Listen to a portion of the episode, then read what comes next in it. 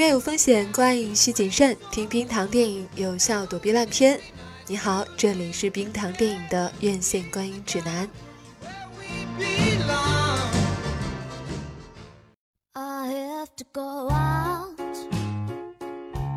嗨，你好，欢迎收听冰糖电影，我是冰糖。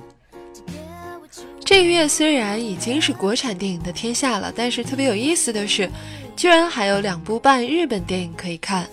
比如说，第一部七月六日上映的《与君相恋一百次》，这部电影的名字首先让我想到的是另一部经典的爱情片，就是亚当·桑德勒和德鲁·巴里摩尔主演的。初恋五十次，初恋五十次的故事呢，是因为女主有失忆症，所以她每天早上起来的时候都会忘掉男主。那么男主要不断的在每一天都让对方爱上自己，这样的一个故事。那么在与君相恋一百次当中呢，男主为了要从事故当中拯救女主呢，就需要不断的时间倒流的爱情物语，看起来就是一部日本标准的穿越纯爱电影。目前呢，豆瓣的评分是七点七分，对一部爱情电影来说还是挺不错的分数了。催泪、音乐、少女心是这部电影都具备的关键词。那如果你喜欢爱情片，还是十分推荐你去看一下的。在这里呢，插播一条广告，欢迎大家关注我们的微信公号“冰糖电影”。那里不仅有每一期的歌单，还有一些语音推送呢，是非正式的节目啊，只有在微信公号才可以收听的。希望你来串门儿。同一天还会上映一部国产的恐怖片，名字非常熟悉，《京城八十一号二》，导演钱仁豪，主演张智霖、梅婷、钟欣桐、耿乐、吴君梅、王水林、陈冲等等。第一部的《京城八十一号》呢，应该是国产恐怖片里面评分比较高的一类了，豆瓣的评分能达到四点九分。评分如此之高，主要是因为观众觉得上一部电影的阵容呢，比起其他的恐怖片要好，制作上投的钱也多一点，效果好一点，然后就没有了。没想到这次又来了一部二，不是说对国产恐怖电影都要一票否决，而是因为我们的种种条件的限制呢，对这种类型的电影就没有什么发挥的空间。所有的人一开始就能知道结局，无论剧情是怎样的反转呢，最后都是万变不离其宗。而且呢，很多恐怖片还停留在用音乐吓唬人的这个阶段。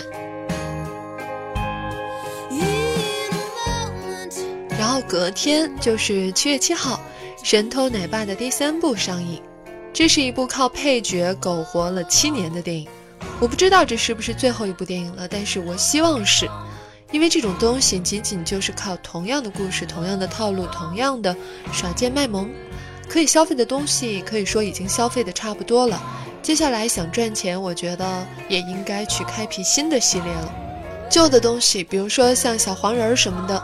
已经成为了经典的形象，你干脆卖卖周边就好了，没必要再续拍续拍，越来越无聊，反而砸了招牌。为什么这么说呢？因为我们可以注意到这个系列电影分数的下降还是非常明显的。第一部是八点五，第二部是八点零，第三部就变成了七点零。所以如果继续拍《卑鄙的我四》，它的分数会是多少呢？可以猜猜看。和《Baby 的我》同一天上映的是卢正雨导演的《绝世高手》，主演的阵容先跟大家说一下啊，主演卢正雨、郭采洁、范伟、蔡国庆、陈冲、仓田宝昭、孔连顺、黄龄。这部电影从今年的大年初一一直跳票到了七月。本来我们有一条常规的经验啊，就是跳票即烂片，但是这部电影在上影节转了一圈以后呢，豆瓣现在的分数居然有七点二。虽然说目前这个评分是只有几百个人评分的结果，但是仍然让人很意外，能有这样一个分数，还是觉得挺不容易的。不过想一想，电影是卢正雨自导自演自编，再加上范伟这样的影帝级别的演员加持，到底好不好看呢？我们还是看了之后再说吧。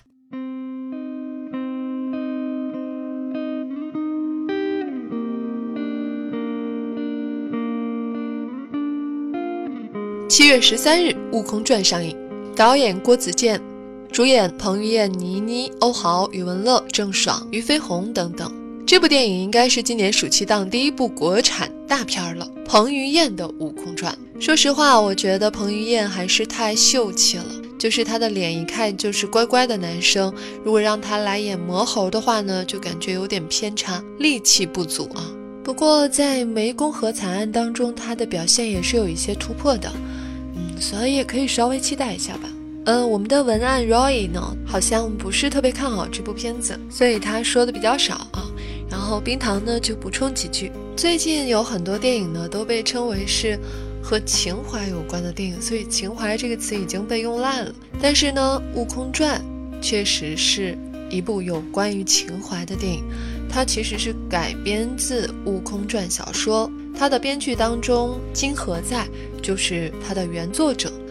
对于没有看过小说《悟空传》的观众来说呢，这部电影无非就是在近几年才火起来的西游题材的电影当中啊，众多的西游题材的电影当中一部而已。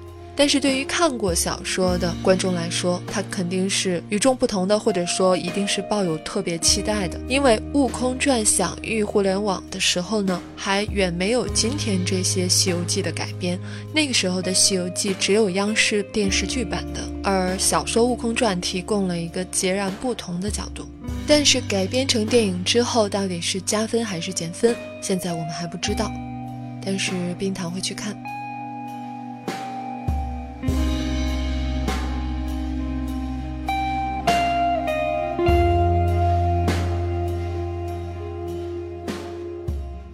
七月十三号有一部叫《大护法》的动画片，这部片子呢，我们不建议带孩子去看。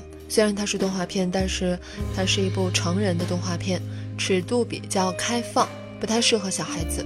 但是对于这种在我们的荧幕上比较罕见的动画片类型呢，我会去支持一下。如果你也是觉得动画片不只是给孩子看的，然后动画片是也可以包含各种各样的类型呢，呃，有这个认知基础的话，建议大家都可以去尝试一下。七月十八号会上映日本的《深夜食堂二》。前几天小林轩来中国做路演的时候，有人问他看了中国版的《深夜食堂》没有，还好他的回答是没有，不然还真不知道又会引起什么样的化学效果。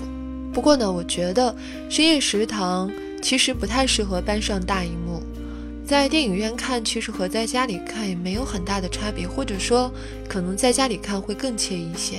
那么，看你的喜好吧。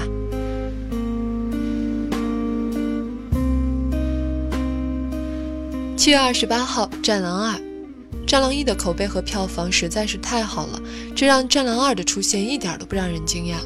这部电影是《人民的名义》的一部衍生电影，讲述的是丁义珍潜逃非洲之后，汉东省在反贪风暴的明争暗斗之余，也派出了一个紧急抓捕小组来对丁义珍进行抓捕，由赵东来指挥。当过兵的李达康书记亲自出国抓捕，同时为了保障李达康书记的生命安全，便安排了战狼冷锋一同前往。没料想，在非洲，丁义珍找到了《美国队长三》里面假死的交叉骨来对他进行保护，于是，一场大战在所难免。好了，我编不下去了，主要是这部电影目前啥口碑都没有，所以还是等上映了再说吧。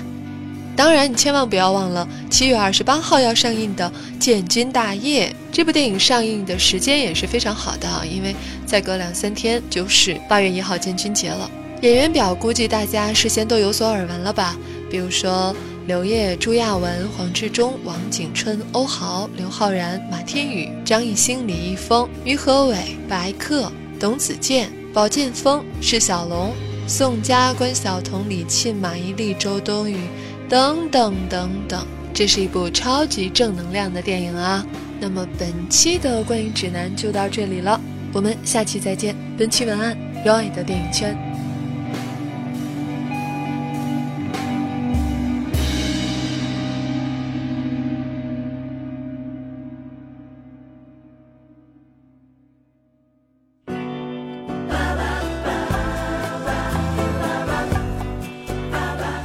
喜欢节目，记得要点赞和转发。